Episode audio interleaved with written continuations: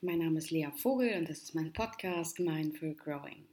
Heute beantworte ich Fragen und ich hatte ja in irgendeinem Podcast mal gesagt, dass ich mich freue über Themenwünsche oder ähm, noch konkreter wirklich direkt Fragen, die ich versuche zu beantworten.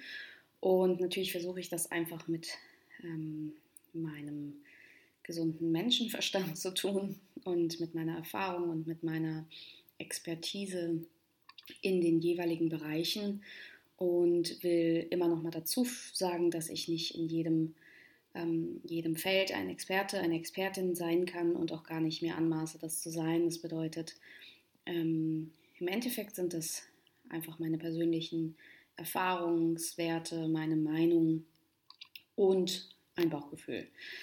Und auf die Art äh, beantworte ich das total gerne und freue mich einfach echt immer wieder, dass es ähm, grundsätzlich so eine große Interaktion gibt, dass es so viel Nachfrage gibt, dass es so viel Rückmeldungen gibt zu den äh, aktuellen Podcast-Folgen. Ähm, das Thema mit dem Körperbild der Frau und dem Schönheitswahn und Schönheitsmythos, das, ja, das hat irgendwie so viel Aufmerksamkeit bekommen wie zuletzt die Folge zu dem Thema Verlustangst in der Liebe. Und ich freue mich, dass das offensichtlich ein Thema ist, weil ich selbst immer unsicher bin, ähm, inwieweit das einfach auch gehört werden möchte. Ähm, ich habe so ein gewisses Gefühl, dass das viele von uns betrifft und wir irgendwie strugglen und gleichzeitig ist es vielleicht auch nicht unbedingt das schönste Thema, mit dem man sich so auseinandersetzen kann. Und ähm, von daher freue ich mich einfach über Rückmeldungen. Und in dem Zusammenhang für alle, die nicht bei meinem Newsletter angemeldet sind, dort habe ich eine Einladung rausgesendet am 10. August, wenn ich mich richtig erinnere, am 10. August um 19 Uhr gibt es ein Live-Meetup. Wer dabei sein möchte, kann mir einfach eine E-Mail schreiben. Ähm, das ist ein Geschenk von mir an, an uns sozusagen, ein Live-Online-Meetup, in dem wir Frauen uns begegnen. Im Prinzip ist jeder, jeder eingeladen und gleichzeitig habe ich das Gefühl, dass es, ähm, dass im Besonderen wir Frauen das gut gebrauchen können. Denn da geht es um das Thema Körperakzeptanz, das Thema ähm, sich wohlfühlen im, im eigenen Körper, das Thema Körperneutralität, nicht also Body Positivity, was ein schöner Ansatz ist, den ich extrem ähm, unterstützen würde und gleichzeitig das Gefühl habe, der passt nicht für mich und nicht für jeden, weil ich nicht immer und zu jeder Zeit und vor allem nicht in jeder Phase meines Lebens sofort alles an mir lieben kann.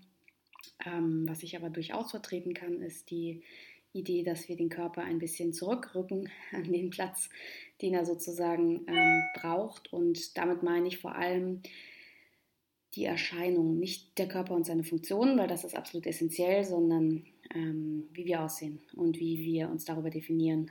Und das, äh, genau, dazu lade ich ein. Ich freue mich, es sind schon ganz, ganz viele Einladungen, äh, Anmeldungen eingegangen. Es ist ein Live-Meetup, bedeutet, wir treffen uns. Es gibt eine kleine Meditation. Ich werde ein bisschen was über, über Körperakzeptanz sagen, über die Anforderungen der modernen Frau, über wie wir vielleicht im Kollektiv ähm, in die erste kleine Veränderung gehen können. Denn der Aufhänger des Ganzen war, dass ich inzwischen gemerkt habe in den letzten Jahren, dass es Themen gibt, ähm, die sehr, sehr stark mit der eigenen Biografie zu tun haben, die ähm, dementsprechend auch im One-on-One-Setting oder eben mit dem Individuum gelöst werden müssen, dürfen, sollen und dass es aber auch Themen gibt und dazu gehört nun mal dieses, das Thema mit der Körperakzeptanz, die so, so stark im Kollektiv ähm, verankert sind in unserer Gesellschaft, dass wir auch das Kollektiv brauchen, um uns dagegen aufzulehnen, um ähm, gemeinsam in einer Kraft dagegen zu steuern und für die nächsten Generationen die Welt ein bisschen leichter zu machen. Denn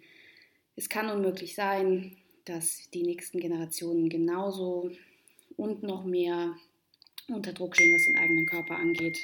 Hi, hier ist viel los. Im Hintergrund rappeln die Mails und das Handy und das liegt daran, dass die Mails diesmal offen sind, ähm, damit ich gleich die Fragen vorlesen kann. So, das ist alles hier kompletto ungeplant, das wisst ihr inzwischen. Und den Satz mache ich noch gerade fertig. Also das Meetup, ähm, 10. August, 19 Uhr. Ich freue mich, wenn ihr dabei seid, wenn wir gemeinsam sprechen, gemeinsam diskutieren, gemeinsam überlegen, wie kann das eigentlich sein, dass wir da einem Ideal unterliegen, das uns krank macht, das uns unglücklich macht, das uns das Gefühl gibt, nicht gut genug zu sein, das uns beschämt und das die Essstörungs- und Körperinakzeptanz ähm, permanent nach oben treibt. Und das ist für jeden was, der das Gefühl hat, ähm, er fühlt sich davon angesprochen und ansonsten braucht man im Prinzip nichts. Außer Lust. So, und jetzt geht es heute zu den Fragen. Also, die Fragen, die ich bekommen habe, ist das Thema ähm, Selbstoptimierung in unserer Gesellschaft, ähm, das ständig besser, noch mehr und noch perfekter. Und wie ich das Thema vielleicht im Podcast beleuchten könnte. Genauso auch Konsumwahn versus Minimalismus. Raum entstehen lassen für einfaches Sein und nicht ständig alles mit noch mehr Konsumgut zustopfen. Ja, ich würde sagen, ich, be ich ähm, bewege mich erstmal den ersten beiden.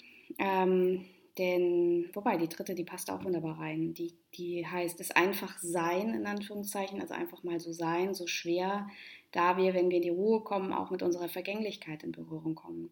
Ist Loslassen so schwer, da wir ja am Ende alles loslassen müssen? Wollen wir das nicht fühlen und halten uns daher ständig mit Selbstoptimierung, Konsumgut, Aufgaben und Arbeit beschäftigt? Und erstmal ähm, finde ich es gerade total schön, wenn ich es nochmal lese. Ich sehe, dass die dritte Frage im Prinzip die ersten beiden ziemlich, ziemlich zusammenfasst und ähm, vielleicht kann ich da ein bisschen was zu sagen. Und wie so häufig ähm, muss ich an die schlaue Schreiberin der Frage sagen, es ist eine, eine tolle Frage und eine, ähm, braucht aus meiner Sicht eine sehr komplexe, dezidierte Antwort und ich versuche mal von vielen Strängen an die Antwort zu kommen, denn wie so oft ist die Antwort Jein. es ist, ist es einfach so schwer zu sein, weil wir da mit der Vergänglichkeit in Berührung kommen?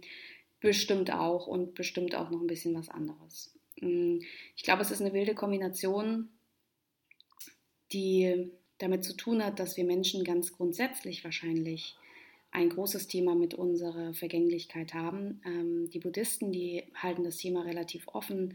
Immer wieder konfrontieren sie sich mit ihrer Sterblichkeit, was eine sehr, sehr gesunde Herangehensweise ist, weil ich tatsächlich glaube, dass das Ignorieren des Todes ähm, und das Thema zu tabuisieren, das, was in unserer westlichen Kultur im Prinzip passiert, das führt ja eher dazu, dass das ähm, Menschen, die sterben, die krank sind, ähm, mehr aus der Gesellschaft ausgeschlossen sind, dass sie mehr in Krankenhäusern sind, wo sie ja nicht die besten Bedingungen haben, gesund zu werden im Sinne der äh, mentalen Rahmenbedingungen, die dort so herrschen.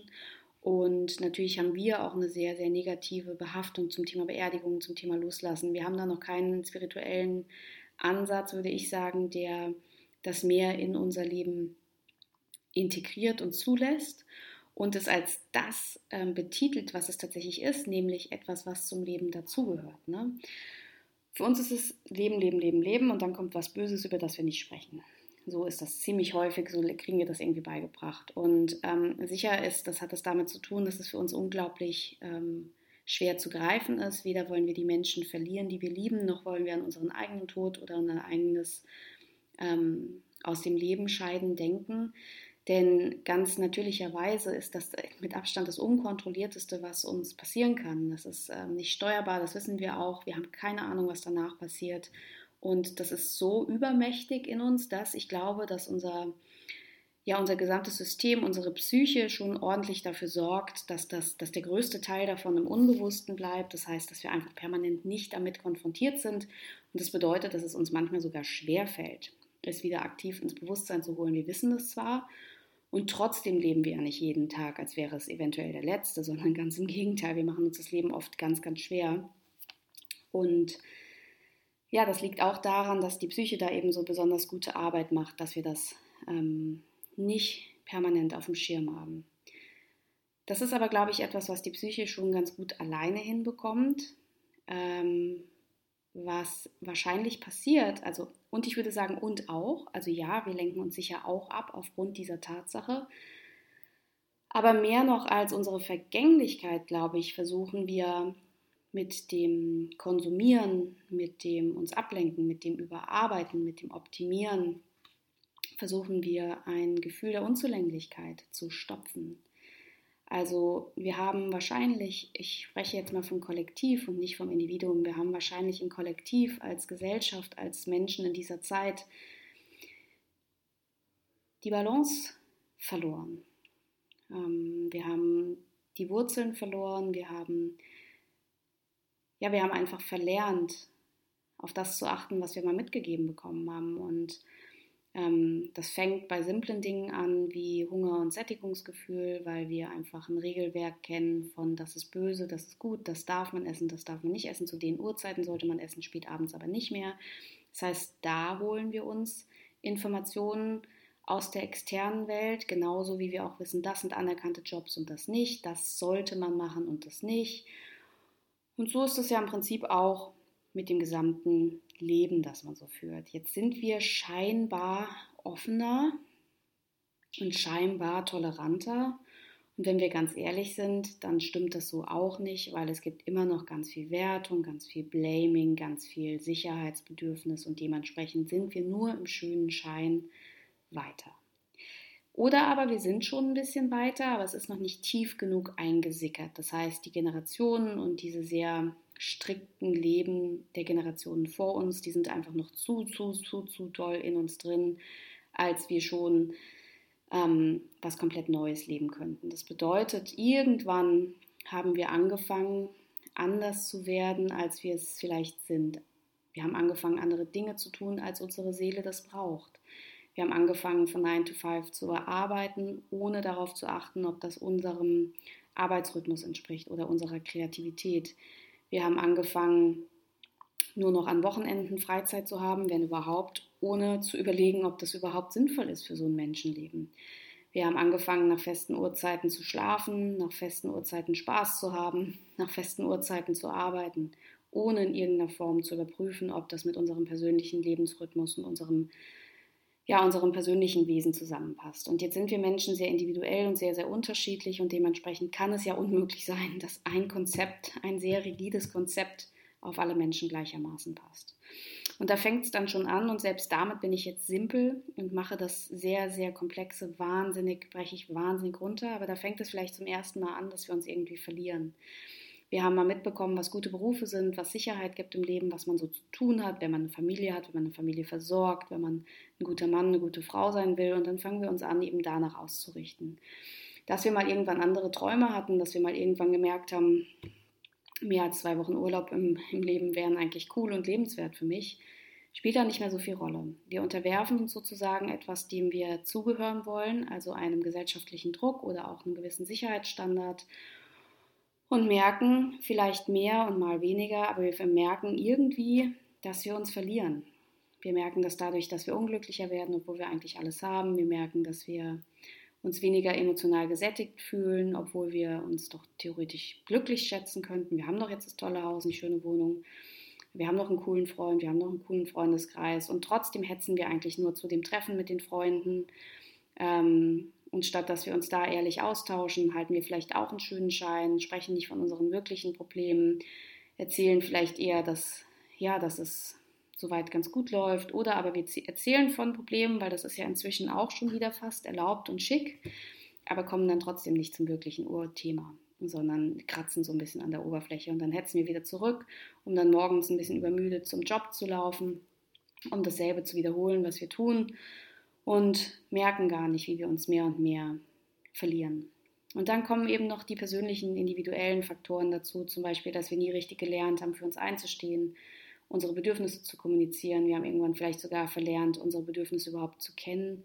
Ähm, dementsprechend können wir da auch nichts kommunizieren und das, dann lassen wir viel über uns ergehen und es, es kommt sowas auf von innerer Rage oder so einem inneren Gefühl von Leere oder Unzufriedenheit und wir wissen dann aber auch nicht, wie wir dem jetzt Ausdruck verleihen sollen, weil entweder wir explodieren, weil schon so viel aufgestaut ist, oder aber wir lassen es einfach und versuchen uns abzulenken, kommen dann nach Hause und tun dann irgendwas. Vielleicht online shoppen wir, vielleicht gehen wir zum Sport, vielleicht ähm, knallen wir uns Netflix rein, was auch immer wir tun, wir lösen nicht das Problem.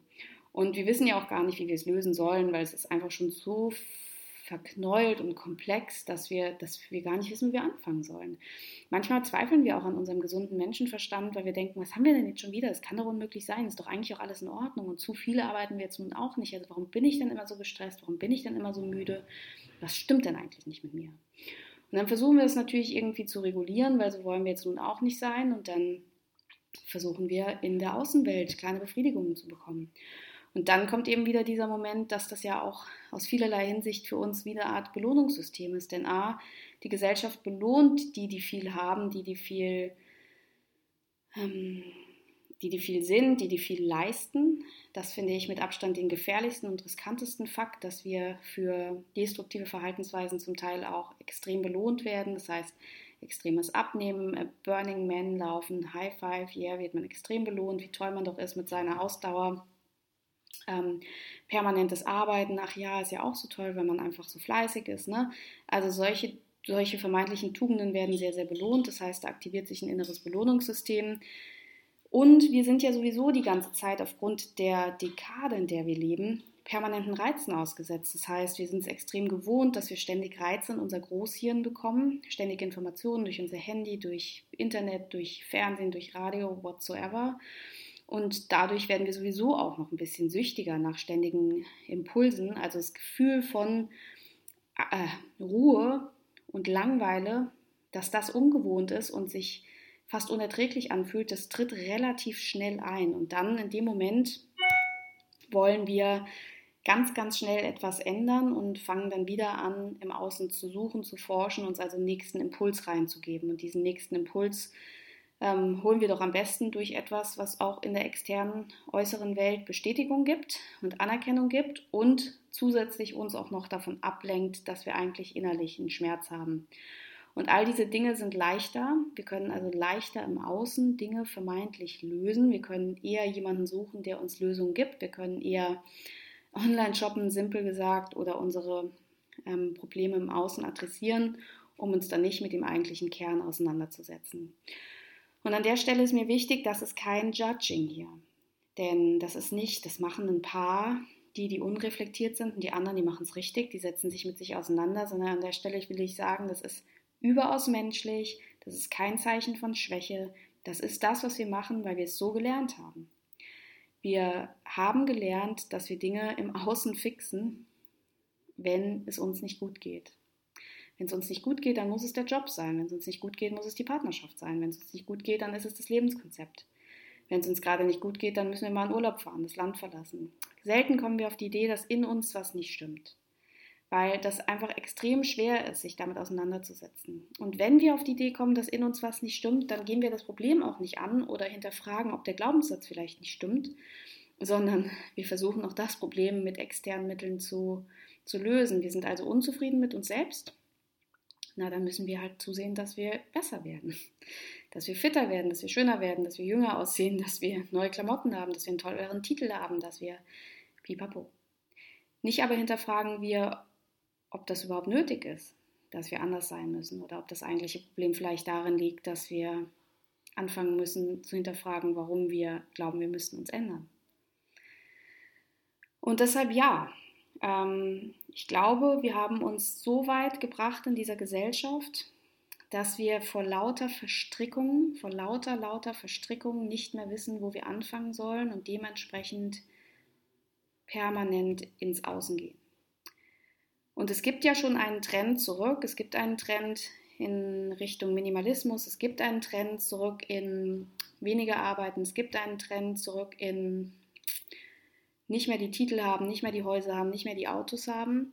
Aber, und das finde ich ganz gefährlich, auch das benutzen wir ein bisschen. Also nicht, mehr, nicht nur ist es so, dass wir uns wirklich mehr Freiraum geben und uns weniger Druck machen, sondern dann muss man auch der coolste digitale Nomade sein. Und dann braucht man halt stattdessen die besten und meisten Follower. Oder dann muss man halt wirklich super krass in der Selbstreflexionsszene sein. Also auch da machen wir uns wieder einen Druck und wir machen uns auch wieder eine Competition. Und solange wir das nicht im Kollektiv lösen oder zumindest mal hinterfragen, werden wir auch immer darin hängen und werden wir auch weiter dafür sorgen, dass die permanente Depressionsrate, Burnout-Rate, Essstörungsrate, mentale Krankheitenrate steigt und steigt und steigt und steigt. Und das in einer Wohlstandsgesellschaft. Und dann gibt es ja Stimmen, die sagen, uns geht es einfach zu gut. Wir haben nichts Besseres zu tun. Und da möchte ich auch gegenhalten, weil auch das ist einfach nicht wahr. Ähm, das kann man so sehen, muss man aber nicht. Und ich würde mir wieder wünschen, dass wir es vielschichtiger betrachten. Denn auf der einen Seite ist es wahrscheinlich ein sehr, sehr, sehr viel generational, generationales Vermächtnis. Das heißt, häufig wurden wir ja schon von Menschen aufgezogen, die selbst unglücklich waren, die selbst Depressionen hatten, die selbst ähm, unzufrieden mit sich waren. Das heißt, wir haben das nicht nur genetisch mitbekommen, sondern auch in der Biografie, in der Erziehung und haben also einfach schon eine gute Voraussetzung, um, um uns vielleicht auch ähm, zu hinterfragen und an uns zu zweifeln. Plus, dann wird es eben sehr, sehr stark genährt durch diese ständigen ähm, Vergleichsmöglichkeiten, die wir haben. Und ja, so, so beißt sich ein bisschen die Katze in den Schwanz. Und wir müssen im Prinzip anfangen, ganz, ganz, ganz am Kern zu schauen, was stimmt eigentlich nicht mit uns. Und wenn ich zurückgehe zu dem Urkern, an dem wir sind, dann sollten wir mal damit anfangen, uns zu fragen, warum brauchen wir eigentlich, und ich bin, by the way, ein riesengroßer, riesengroßer Kaffee-Fan. Ich liebe Kaffee, ich trinke ihn morgens, das ist mein Ritual, Halleluja, absolut schön. Und trotzdem stelle ich mir manchmal die Frage, wenn ich auf dem Fahrrad sitze, auf dem Weg ähm, zu meinem Büro oder wo auch immer hin, und ich sehe Leute, wie sie in ihren Autos sitzen und sich den Kaffee reinziehen, weil sie sonst nicht schaffen, wach zu bleiben. Dann frage ich mich auch, wo ist denn da eigentlich noch ein biologischer Rhythmus? Ja, man fährt mit dem Auto zum, zum Job, bewegt sich dort gar nicht, kippt sich Kaffee rein, weil man nicht wach bleiben kann, weil man zu wenig geschlafen hat, weil man abends noch zu lange Mails gemacht hat oder einen Film geguckt hat, weil man abends nicht schlafen kann, weil man seinen Cortisolspiegel schon so hochgejagt hat, dass man gar nicht mehr zur Ruhe kommt um dann, weil man sich ja nicht bewegt, wenn man dem Auto zur Arbeit fährt, vielleicht irgendwann noch ähm, ja, ins Fitnessstudio rennen muss, um sich mal zu bewegen, weil man es sonst den ganzen Tag nicht macht. Das heißt, wir überall, wo wir können, ähm, entfremden wir uns auch von einem von natürlichen Bewegungen, von natürlichen Abläufen, von unserem natürlichen Zyklus in Bezug auf Schlaf, auf Ruhephasen. Wir tun ja auch einfach so, als bräuchten wir gar keine Ruhephasen. Als gäbe es ja Ruhephasen, wenn wir schlafen. Und die anderen zwölf Stunden sind halt zum Funktionieren da. Fun Fact: Es ist nicht so. Also, es ist einfach nicht so. Es war schon immer so, dass wir Menschen Anspannung und Entspannung in Abwechslung hatten. Wir haben gejagt, wir haben Felder äh, abgeerntet und dann hatten wir wieder Phasen der Ruhe. Das ist die Natur der Sache tatsächlich. Also auch die Natur hat es schon so vorgesehen. Machen wir aber nicht. Wir, wenn, es, wenn der Winter ist und die Phase des Einkehrens, die Phase des Ruhens, die Phase des wärmer und stärker Essens, also mehr Fett ansammeln, mehr in die, äh, in die Winterschlafenszeit sozusagen zurückzugehen, dann machen wir uns Tageslicht an, Tageslichtlampen an, damit wir trotzdem genauso funktionieren. Auch dagegen habe ich nichts, ist ein, ist ein guter, hilfreicher Freund, aber auch dafür die Bewusstheit, wie sehr wir uns verloren haben. Und da müssten wir erstmal anfangen und uns dann mal die Frage stellen, wann sind wir eigentlich so fixiert geworden auf die Äußerlichkeiten? Wann haben wir angefangen, uns zu definieren über das, was wir besitzen, über den akademischen Grad, den wir haben, über den Job, über das Gehalt, über unsere Erscheinung? Wann war das? Wann hat das angefangen und wann wurde es wichtiger, als unsere Seele zu nähern? Ein spannender, toller Mensch zu sein. Wirklich was zu sagen zu haben. Ein authentisches Wesen zu sein. Halleluja. Ich frage mich immer wieder, wie kann es eigentlich sein, dass so viele Menschen quasi wie die Lemminge dasselbe auf Instagram erzählen. Ist mir ein Rätsel. Ja. Und dann geht es ja weiter. Wir, wir haben so einen hohen Anspruch an uns. Wir setzen uns, wenn wir morgens die Augen aufschlagen, schon so enorm unter Druck, weil wir denken, oh mein Gott, was ich heute alles zu erledigen habe und was ich gestern alles nicht geschafft habe und dann muss ich abends noch dahin und dann will man ja auch noch sozial sein und wir haben uns einfach rausgerissen aus dem, was eigentlich gut für uns ist. Und ich kenne noch nicht die Lösung. Was ich aber glaube, ist, dass wir zurückfinden muss, müssen in einen, in einen natürlicheren Zyklus. Wir müssen zurück zu einem Leben mit den Jahreszeiten. Wir müssen zurück zu einem Leben, wo es Anspannung und Entspannung gibt. Wir müssen zurück zu einem Leben, wo wir als Seelen wirklich uns zeigen dürfen. Wir müssen zurück zu einem Leben, wo wir mit uns alleine sein dürfen, ohne konfrontiert zu werden mit permanenter ähm, innerer Angst und Unruhe. weil wir uns so aus dem Gleichgewicht gekegelt haben. Und diese Gefühle von innerer Anspannung, von innerer Unruhe, von dem Gefühl, wir wollen uns ablenken, überkonsumieren, überarbeiten und so weiter, das haben wir ja in der Regel nur mit großen Anführungszeichen, weil wir nicht mehr in Kontakt mit uns sind. Weil wir uns irgendwann die Wurzeln abgeschlagen haben. Das heißt, wenn wir nicht wir sein dürfen, wenn unsere Seelen sich nicht zeigen dürfen, wenn unser Charakter, unser Wesen, nennt es wie ihr wollt, sich nicht zeigen dürfen, dann passiert das. Und dann werden wir neurotisch, dann entwickeln wir Ticks, dann entwickeln wir Süchte, dann entwickeln wir Zwänge, dann entwickeln wir eine chronische Angststörung und es ist ganz, ganz wichtig, dass wir verstehen, dass das alles Indizien dafür sind, dass wir nicht in Kontakt sind, dass unsere Seele sich nicht gehört fühlt, dass wir uns mit unseren Bedürfnissen nicht gehört und genährt fühlen. Und mein Wunsch, weil ich die Lösung noch nicht habe, hätte ich sie, dann, dann wäre vieles leichter, auch für mich. Aber was mir persönlich hilft, ist einfach zu verstehen, zum Beispiel, das war so ein erster Schritt, zu verstehen, dass ich nicht jeden Kopfschmerz mit einer Kopfschmerztablette behandeln kann. Weil damit mache ich ihn taub und ignoriere einfach die Weisheit meines Körpers. Ich habe Kopfschmerzen, mir doch egal, Körper, ich will funktionieren, jetzt nehme ich eine Tablette. Wunderbare Symptombekämpfung, die wir in unserer westlichen Kultur die ganze Zeit machen. Ich glaube nicht, dass das die Lösung sein kann. Nicht langfristig. Dementsprechend bin ich ein ganz großer Freund, dass wir uns besser verstehen.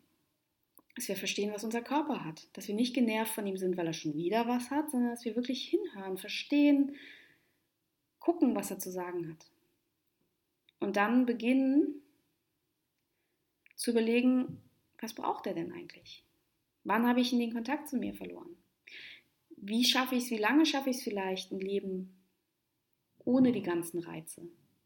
Denn nur wenn wir mal wieder in die Ruhe kommen, wenn wir mal wieder in die Langeweile kommen, wenn wir mal wieder mit unserer Gesellschaft klarkommen, dann bekommen wir dieses leise Flüstern unserer Seele, unseres Wesens überhaupt wieder mit.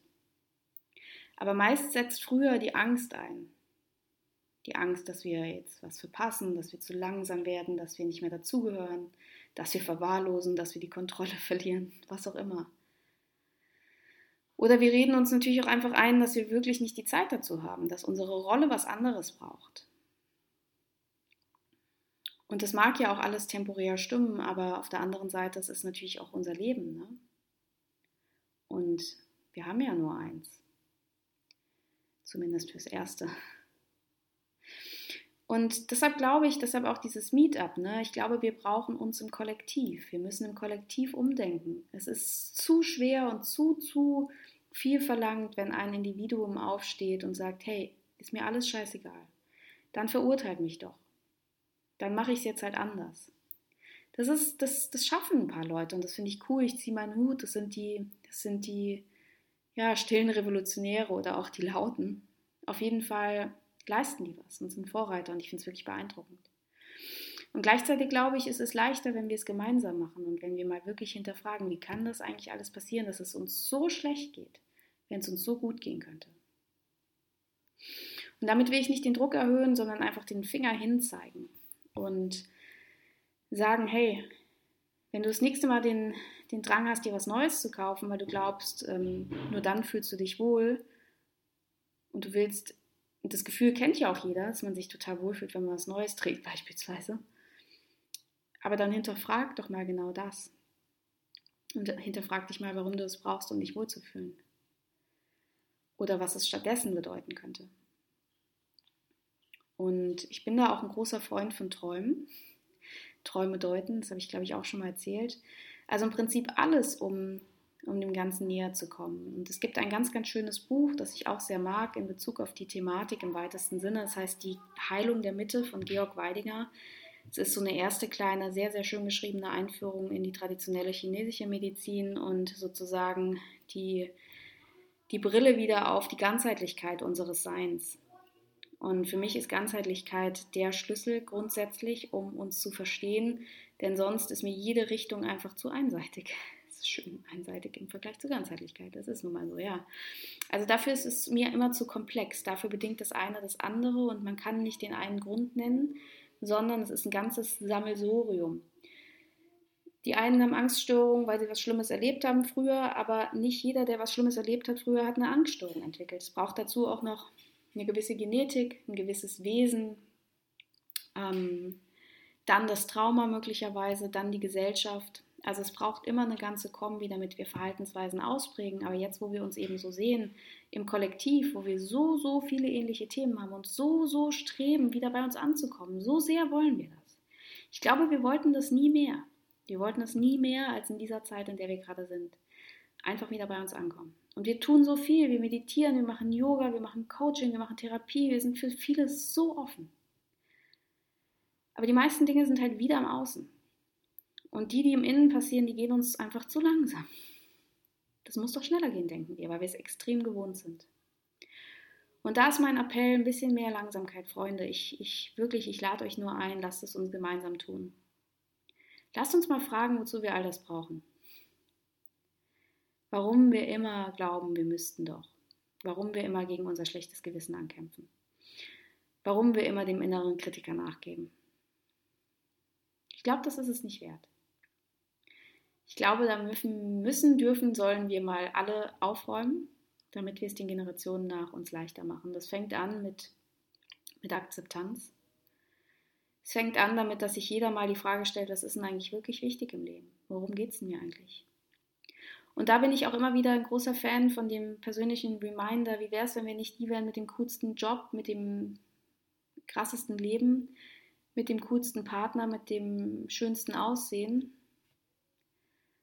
sondern wie wäre es, wenn wir einfach mal wieder den Fokus darauf legen würden, die interessanteste Person im Raum zu sein, wenn man schon vergleichen will oder einfach nicht vergleichen. Wie wäre es, wenn wir einfach den Wert darauf legen würden, coole, coole Menschen zu werden, mit spannenden Geschichten. Und wenn wir dafür sorgen würden, dass wir unsere Seelen nähern, damit ja insgesamt mehr Balance auf dieser Welt stattfinden kann. Das würde ich schön finden und das ist die Antwort auf diese Frage. Deshalb, ja, ich glaube, es hat was damit zu tun. Wir wollen uns ablenken. Wir wollen immer und immer perfekter werden, um ja, um dazuzugehören. Und da dürfen wir nicht vergessen, es ist was, was wir bitte niemals zu klein machen. Wir haben alle so leicht, machen wir es uns, wenn wir so sagen, gib doch einfach nichts drauf ähm, auf das, was die anderen sagen. Hey, das ist wahnsinnig schwer. Wir wollen dazugehören, das ist Teil unseres menschlichen Drives. Wir wollen unsere Sippe nicht verlieren. Das ist so, so, so wichtig für uns. Das heißt, es wird doch immer extrem schwer sein, nichts drauf zu geben, was die anderen davon halten.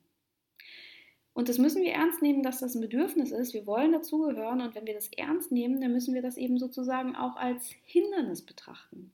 Und ich weiß ganz oft, boah, das wird mir schwerfallen, weil ich will eigentlich dazugehören. Aber ich versuche dann immer wieder mich, mein, mein gesundes, erwachsenes Selbst so zu stärken, dass ich etwas habe, was ich dagegen halten kann. Weil ansonsten würde ich ja permanent nur das tun, was mir hilft, dazuzugehören. Und dann würde ich innerlich ganz schön verkummern. Weil, hui, da muss man erstens die Fühler ganz schön ausstrecken und permanent gucken, was jeder so will. Und gleichzeitig muss man extremes Fähnchen im Wind sein. Ne? Und einfach mitschwimmen ja nicht auffallen. Und das wäre für die meisten Hörer, da bin ich mir sicher, ein zu langweiliges Leben. Von daher erlaubt euch, ihr selbst zu sein.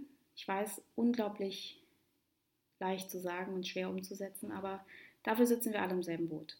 Und ich freue mich, die ein oder andere beim Live-Meetup zu sehen. 10. August, 19 Uhr. Wenn ihr dabei sein möchtet, schreibt mir eine E-Mail. Es geht um das Thema Körperneutralität.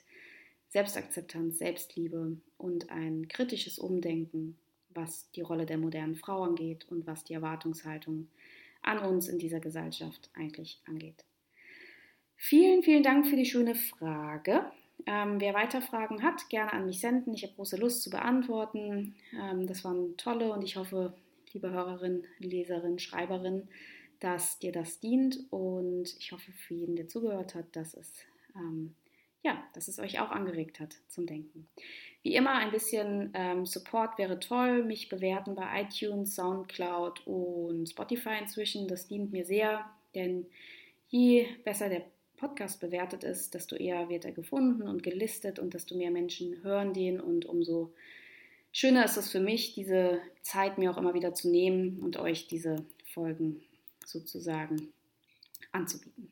Habt einen wunderbaren Abend und bis bald. Tschüss.